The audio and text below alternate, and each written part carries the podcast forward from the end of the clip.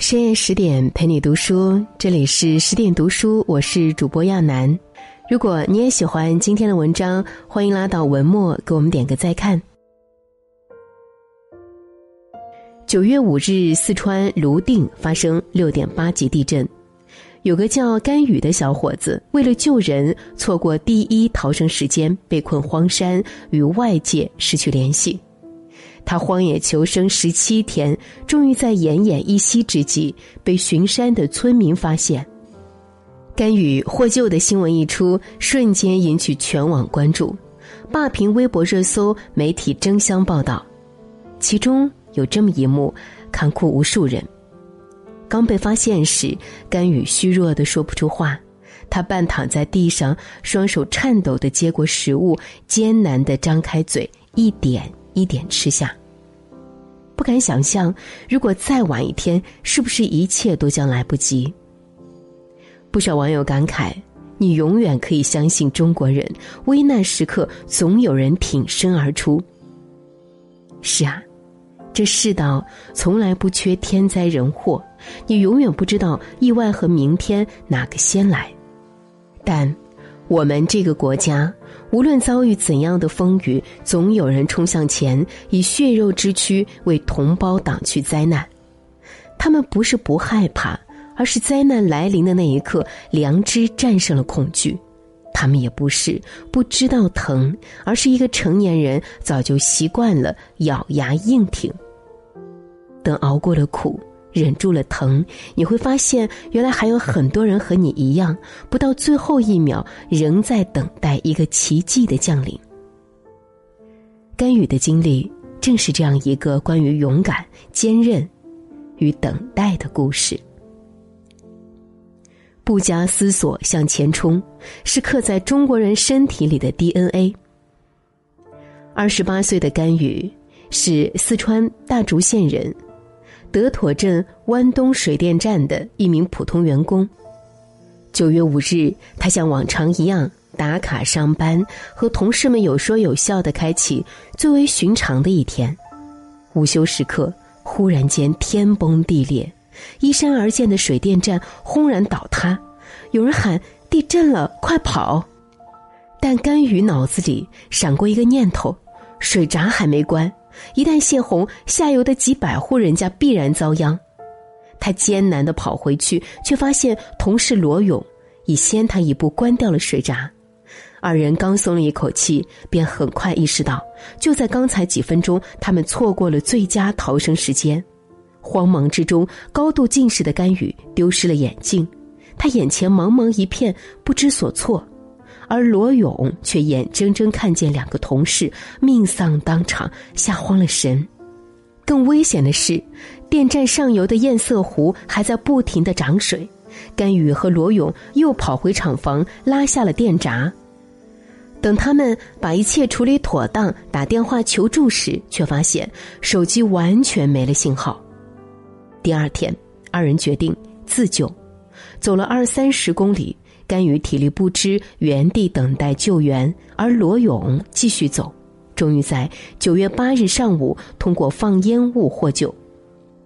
接下来的几天，搜救人员一直寻找甘雨，可遗憾的是，连续十几天始终没有发现甘雨的踪迹。如果没有这场地震，我们或许永远不认识这个叫甘雨的人。他像我们一样。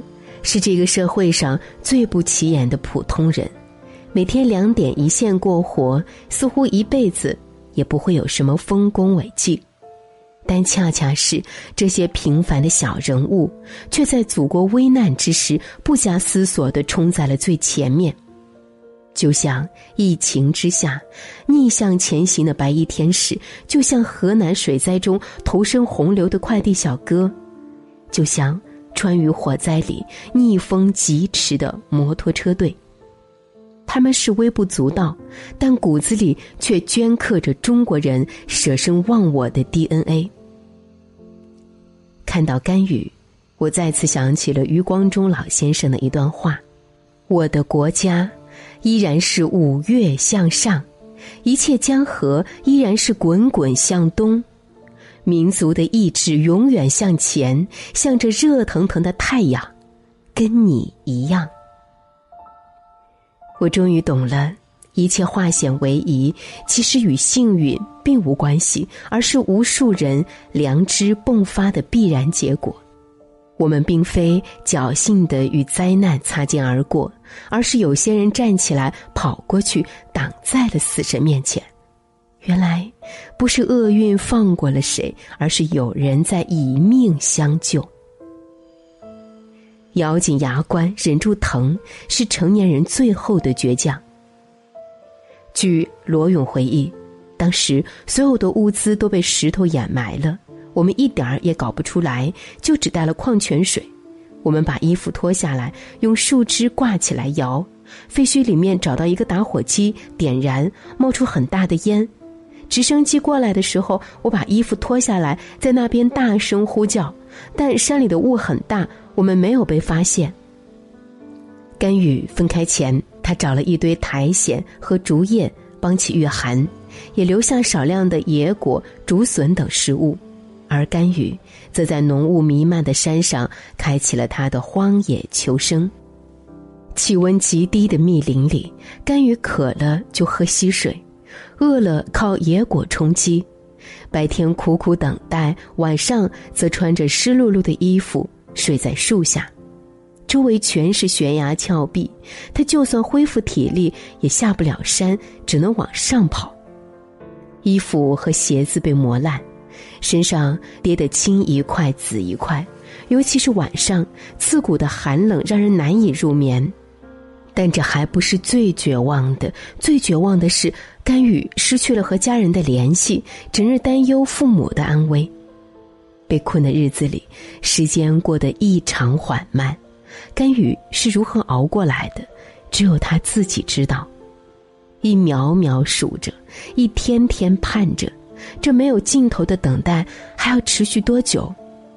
而作为一个成年人，不到最后一刻，总不能轻言放弃。咬紧牙关挺过去，怕是成年人最后的倔强了。每个人也都曾经历过毫无生机的至暗时刻。那个深夜在地铁站痛哭的中年男人，那个徘徊在 ICU 外神情恍惚的女儿。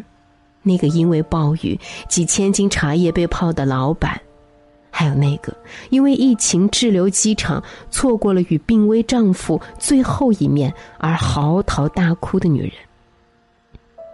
他们不是陌生人，他们是你，是我，是所有被命运忽然甩进绝境中的人。但最后，我们不也都像甘雨这样挺了过来？因为看起来。平庸的我们，虽少了年轻时的意气风发，却多了一份与命运较量的韧性。这份坚韧，是甘雨在生死未卜下的坚持，也是你我好好生活的决心。不抛弃，不放弃，才能等来奇迹。甘雨是如何被救的，一度成为很多人关注的焦点。这还得从一个叫倪太高的村民说起。倪太高，雅安市跃进村的村民，地震摧毁了家园，他只能在山脚下租房子住。这天，他回村喂羊，无意间听说救援人员在附近搜山寻找一个叫甘雨的人，他心头一热，觉得自己对猛虎岗一带比较熟悉，便在亲戚家住下，想着白天去找找。九月二十一日上午，倪太高带了两瓶饮料和一些糖果，从亲戚家出发，徒步两个多小时进山巡逻。就在他转身要走时，忽然听见山坡后传来隐隐约约的呼救声。他寻过去一看，这才发现了躺在树林中的甘雨。此时甘雨状况很差，全身浮肿，手脚有伤。倪太高立即打电话求助，并将携带的饮料拿出，让他慢慢喝下。九月二十一日二十时五十七分，失联十七天的甘雨被转运至四川大学华西医院接受治疗。随后，很多救援细节在媒体抽丝剥茧下浮出水面。网友睡觉曾发过一条微博，他说：“为了寻找失联的甘雨，我们决定派出第二梯队赴泸定参加搜救工作。”这位网友本是某应急服务中心理事长。据他了解，包括八中救援队在内，大概有四五支救援队参与搜救。没有放弃甘雨的，不仅是救援队，还有他的家人。堂兄甘先生九月十二日赶到石棉县，随后甘雨的父母、姑姑等亲人也赶到灾区，想方设法搜寻打探。原来，不抛弃、不放弃的不止甘雨自己，还有很多很多人。正是这一股股不退缩的细流汇聚成洪流，冲开了甘雨的生门，把他从死神手里抢了回来。如今，甘雨在医护人员悉心救治下已转危为安，网友被牵动的心也慢慢恢复平静。试想，无论是甘雨自己，还是社会各界，哪怕一方先放弃、认了输，都不可能有今天圆满的结局。转机不会从天而降，是你先坚持住，才能等来奇迹。曾有人问。为什么中国没有超级英雄？自媒体作者王耳朵有句回答非常动人。他说：“因为每次在困难面前勇敢的担起责任的，都是最普通的凡人。这些平民英雄，在三餐四季里和你我，并没有什么不同，照样为几两碎银忙碌，照样会抱怨诉苦，照样会在崩溃时大哭。”然而，一旦黑夜降临，密不透气的压抑中，你会看见这些人化身为一颗颗星星，升腾天际，照亮所有人的前路。而灾难过去，他们便隐去光芒，回归普通人的身份。